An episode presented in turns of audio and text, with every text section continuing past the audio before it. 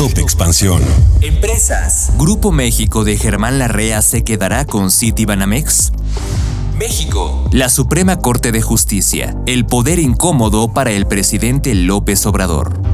Yo soy Mike Santaolalla y sean ustedes bienvenidos a este Top Expansión. Top Expansión. Grupo México de Germán Larrea se quedará con Citibanamex. El presidente López Obrador dijo este martes que el gobierno no ve ningún problema en que Grupo México compre a este banco y dijo que falta revisar cuánto se va a pagar de impuestos por esta operación. El presidente reiteró su deseo de que el acervo histórico y artístico del banco se quede en el país y dijo que los requisitos que ya había dicho en ocasiones anteriores no eran condiciones sino recomendaciones. Y es que en días anteriores se dio a conocer que Grupo México sería el único contendiente para comprar el banco y que estaría ofreciendo 7 mil millones de dólares por una parte del mismo. El resto sería puesto a la venta en una oferta pública inicial, pero tomaría alrededor de dos años más. Finalmente, el presidente destacó que aunque su gobierno tiene diferencias con Grupo México, eso no será obstáculo tampoco para que se compre a Banamex. Top Expansión. El presidente Andrés Manuel López Obrador está molesto con la Suprema Corte de Justicia de la Nación porque no le gustan los contrapesos y no los entiende. Expertos aseguran que para el presidente era previsible que, al haber designado a cuatro ministros de los actuales 11 integrantes del Pleno de la primera sala, las votaciones en el máximo tribunal le favorecerían, pero al no resultar así, ha estallado en contra de los ministros de la Corte.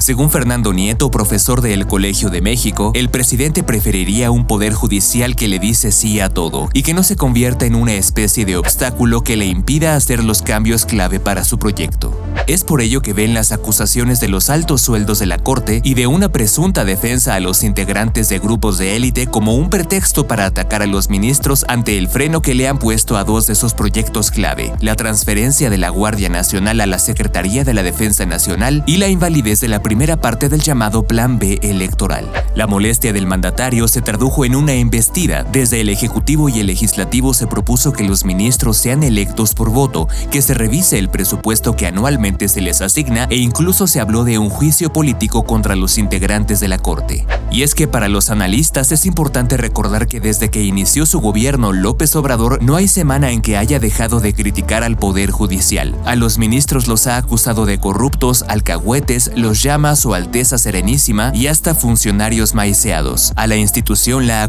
de ser la Suprema Corte del Derecho y no de justicia y de ser un Poder Judicial podrido. Destaca que bajo la presidencia de Arturo Salazar la relación entre el presidente y la Corte gozó de cierta calma. Sin embargo, con la llegada de la ministra Norma Piña a la presidencia del Poder Judicial, intensificó los ataques. El quiebre del presidente López Obrador se dio cuando el máximo Tribunal de Justicia del país declaró inconstitucional la adhesión de la Guardia Nacional a las Fuerzas Armadas. Y días después el presidente acusó a los ministros de intentar negociar la fecha para que la Guardia Nacional vuelva a ser administrada por la Secretaría de Seguridad Pública. Después, cuando nueve ministros de 11 declararon la invalidez de la primera parte del Plan B, el presidente tronó contra el Poder Judicial y afirmó que está podrido. Al igual que en su momento lo hizo con el Instituto Nacional Electoral y con los autónomos, el presidente de la República ve hoy en la Corte un enemigo a su proyecto de transformación. Con información de Lidia Arista. Top Expansión. Esto fue Top Expansión, un destilado de noticias para que continúen su día bien informados. Yo soy Mike Santaolalla y les deseo un excelente día. Recuerden que si quieren más información sobre economía, política, empresas, mercados y tecnología, siempre pueden contar con Expansión y todas sus plataformas. Hasta pronto.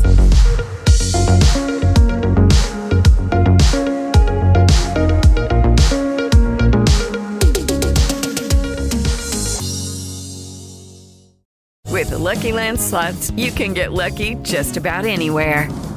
This is your captain speaking. Uh, we've got clear runway and the weather's fine, but we're just going to circle up here a while and uh, get lucky. No, no, nothing like that. It's just these cash prizes add up quick. So I suggest you sit back, keep your tray table upright, and start getting lucky.